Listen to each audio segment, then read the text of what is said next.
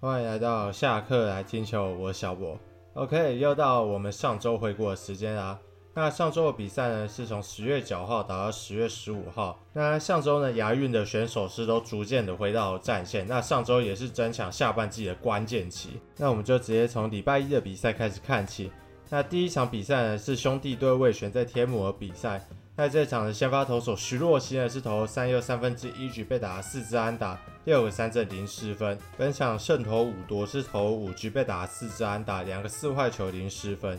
那兄弟的先发投手艾士特呢，是投五又三分之二局被打八支安打，两个四坏球一个死球，六个三振四失分。最后味全是以四比零击败了兄弟。再来是看到另外一边富邦对乐天在桃园的比赛。乐天的先发投手陈克义呢，是投四又三分之二局，投不完五局，被打四支安打，两个四坏球，一个死球，两个三振，四十分。而富邦的先发投手肯特呢，是投六又三分之一局，被打九十安打，一个全垒打，是林承飞在四局下打的，两个四坏球，两三振，三失分。而陈俊秀呢，则是在五局下打出一个天时地利人和等级的三杀打，因为这球呢，他是拉到了左半边。是直接往李宗贤的方向过去，李宗贤接到球后就直接踩了三垒，然后直接传二垒，传一垒，完成了这个三杀打。那为什么我会说这是个天时地利人和等级的三杀打呢？因为首先李宗贤本来就因为怕陈俊秀会强拉，所以就已经站得很靠近三垒，而陈俊秀这球还真的强拉了，而且又把这颗球拉得很接近三垒，所以李宗贤基本上来说，这颗球是直直的对着他过来。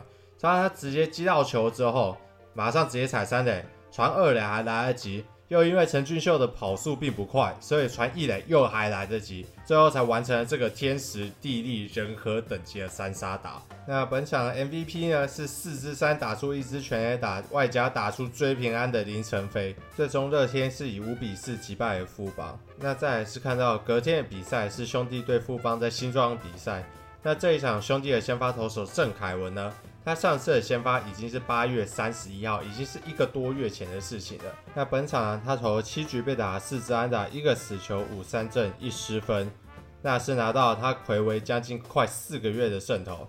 他上次的胜投已经是六月二十号的事情了。那这一场富邦的先发投手陈世鹏呢，是投四局投不满五局，被打八支安打，一支全垒打是二局上岳振华打的。那虽然说呢，范国成在八局下是打出了一支三分炮，但最后兄弟还是以九比四击败了富邦。再来是看到另外一边乐天对统一在台南的比赛，那这一场的乐天先发投手道伯国是投了五局被打四支安打，四个四坏球，两次三振，四十分三分的责失。统一的先发投手蓝道尔呢是投四又三分之一局，投不满五局被打六支安打，一支的全垒打，四个四坏球，三个三振，八十分。那本场的乐天打线是大爆发，总共有五人敲出了全垒打，分别是朱玉贤、林承飞、廖健富、林立跟梁家荣。那本场的 MVP 呢是林承飞，本场是五支三打出一支全垒打。那林承飞进入到十月之后，那个手感只能说是一个火热啊。那他在目前的十月是打出了打击三围三成八九、四成二一跟一点零啊。那 OPS 是来到一点四二一。OPS Plus 更是来到两百九十点一，最后乐天以十三比五大胜了统一。那再来是看到隔天的比赛是富邦对味全在天母的比赛。那这一场味全的先发投手布里汉呢是投五又三分之二局被打六支安打，两个四坏球六次的三振一失分。富邦的先发投手郭俊麟呢是投四又三分之一局被打七支安打，四个四坏球两个三振八失分七分的折失。最终味全是以九比一大胜富邦。那再来是看到隔天的比赛，是乐天对味全在天母的比赛。那这一场呢，乐天的先发投手威能帝是投了七局被打五支安打，三个四坏球九次三振一失分。那本场呢是燃烧一百二十五球，是他在中职的用球数的新高。威能帝这一场只能说燃烧生命啊，是到了第一百二十五球都还可以投出一百五十公里。那这一场呢，味全的刚龙是投出了六局被打七支安打，五个四坏球，三胜三振，三失分。那乐天呢，也在威能帝燃烧生命的投球下，四比二击败了味全。那再来是看到另外一边富邦队兄弟在洲际的比赛。那本场呢，兄弟的先发投手德保拉是投七局被打四支安打，一个四坏球，六胜三振，零失分。那富邦的先发投手江国豪呢，是投五又三分之二局被打四支安打，四个四坏球，三射三振一失分。那兄弟最后就以一比零击败了富邦。那德保拉人他是连续四季都拿到了十胜。那再来是看到隔天统一对味全在斗六比赛，那这一场味全的先发投手刚龙呢是投四又三分之二局，被打八支安打，三次四坏球，四次三振四十分。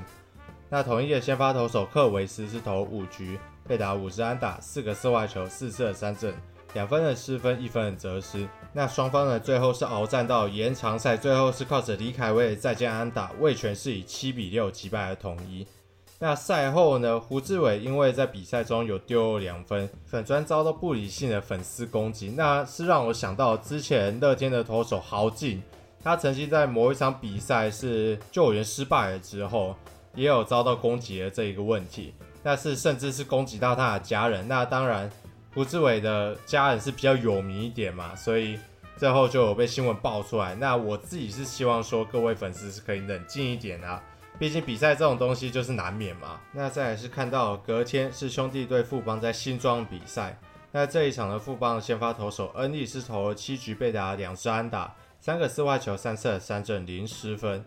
那兄弟的先发投手马格温呢是投六又三分之二局被打八支安打，一支的全垒打是三局下王胜伟所打出的。七次的三振三失分，最后富邦是以三比零击败了兄弟。那再来是看到另外一边的比赛，是同一队魏全在斗六比赛。那这一场魏全先发投手五多呢是投五六三分之二局被打八支安打，两个四坏球，两次的死球，两次的三振五十分。但统一这边也没好到哪里去。统一这边的先发投手布雷克呢是投四又三分之一局投不满五局，两支的全垒打是刘基宏在一局下和李凯威在五局下所打出的。两个四坏球，一个死球，一个三振，四十分。统一在九局上是追平了比数，在九局下派出了兰道尔来救援，但是最后呢，还是被南莫一样打出了再见高飞牺牲打。最后魏全是以七比六击败了统一。那两队呢是连续两天鏖战到最后一刻，两天呢共时数打了九小时又零四分钟。再来是看到最后一天星期日的比赛，是为全队乐天在桃园的比赛。那这一场呢是十月七号保留比赛，是从第三局开始打。那前面的比赛呢是由五夺所投的，是投两局被打两支安打，两个四坏球一个失分。然后去接续的徐若欣呢是投四局被打两支安打。四个三振一失分，本场球速呢是来到一五六，是投出了生涯最快。乐天的先发投手曾仁和呢是投六局被打九支安打，两个四坏球，一个死球，两个三振四失分。那捞哥呢他在八局上半是炸裂出了满贯炮，那是他本季的第二十三轰，依旧保持了他在全垒打王上的领先。那林晨飞呢在九局上炸裂出了阳春炮。但是最后魏全还是以八比五击败了乐天。魏全在这个下半季的关键期是六战五胜，是稳住了他们在下半季的龙头，跟目前是来到全年战绩的第一。那再来是看到另外一边比赛是富邦队兄弟在洲际的比赛。那本场的兄弟的先发投手艾斯特。是投七局被打四支安打，一个死球，七次三振零失分。那富邦的先发投手肯特呢是投六局被打六支安打，一个四坏球，一个死球，两个三振三失分。那本场呢艾斯特呢他是有一个惊人之举啊。那艾斯特呢？他在三局上半两人出局，二垒有人的时候，面对到高国林，他直接在投手丘上把球往下丢，造成投手犯规，让李宗贤上三垒。这个行为很明显就是要怕二垒跑者去投暗号嘛。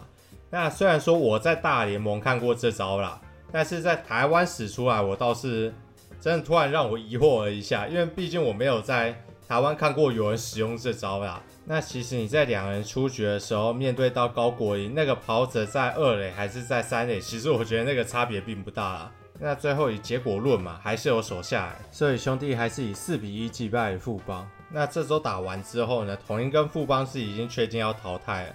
那富邦更惨一点，他是直接从全年度战绩淘汰。那 Frankie 呢有说今年没有打季后赛，要去跳大汉溪嘛？那古有世间跳海。现在 Frankie 要去跳大汉溪，那我只能说敬请期待。我是乐观其成啊。那另外一边呢，味全目前最快是十九号可以飞自立封王，只要乐天跟兄弟互咬的够严重，统一这个水鬼拉得够用力，味全就越有可能会封王。目前的全年度战绩呢是排名第一嘛，被统一跟乐天目前是以三场胜差紧追。那味全目前只剩一场的话。还是有可能被追过的，但是以统一目前这个状况来说，我觉得不太可能啊。那到年底呢，大家除了战绩可以看呢，也可以来看一下各个个人的排行榜。那目前呢，比较确定的几个，一个就是投手的部分，应该都已经大致确定了。防御率王的部分，应该就会是布里汉；那胜投王的部分就会是刚龙；救援王则是吕彦青；中继王是吴俊伟；三振王是刚龙。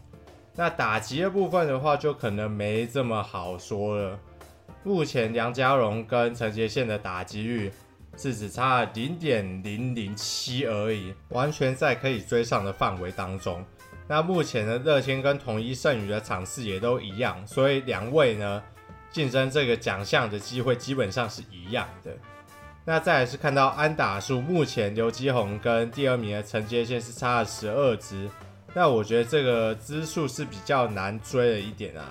除非杰宪每一场至少可以打两支安打，而且在味全胜宇的那一场比赛，刘基鸿不要大爆发的话，陈杰宪要追上的几率还是有啦，但是我觉得几率就比较低了一点。那全垒打的部分呢，目前是吉吉奥的二十三支对上廖健富的二十一支，那就看到目前热天还有六场比赛的话，味全只剩一场。所以廖健富还是有可能在这六场里面超车吉吉要巩冠。那再来是看到打点的部分，目前的第一名是刘基宏是八十分，而第二名的廖健富七十九分。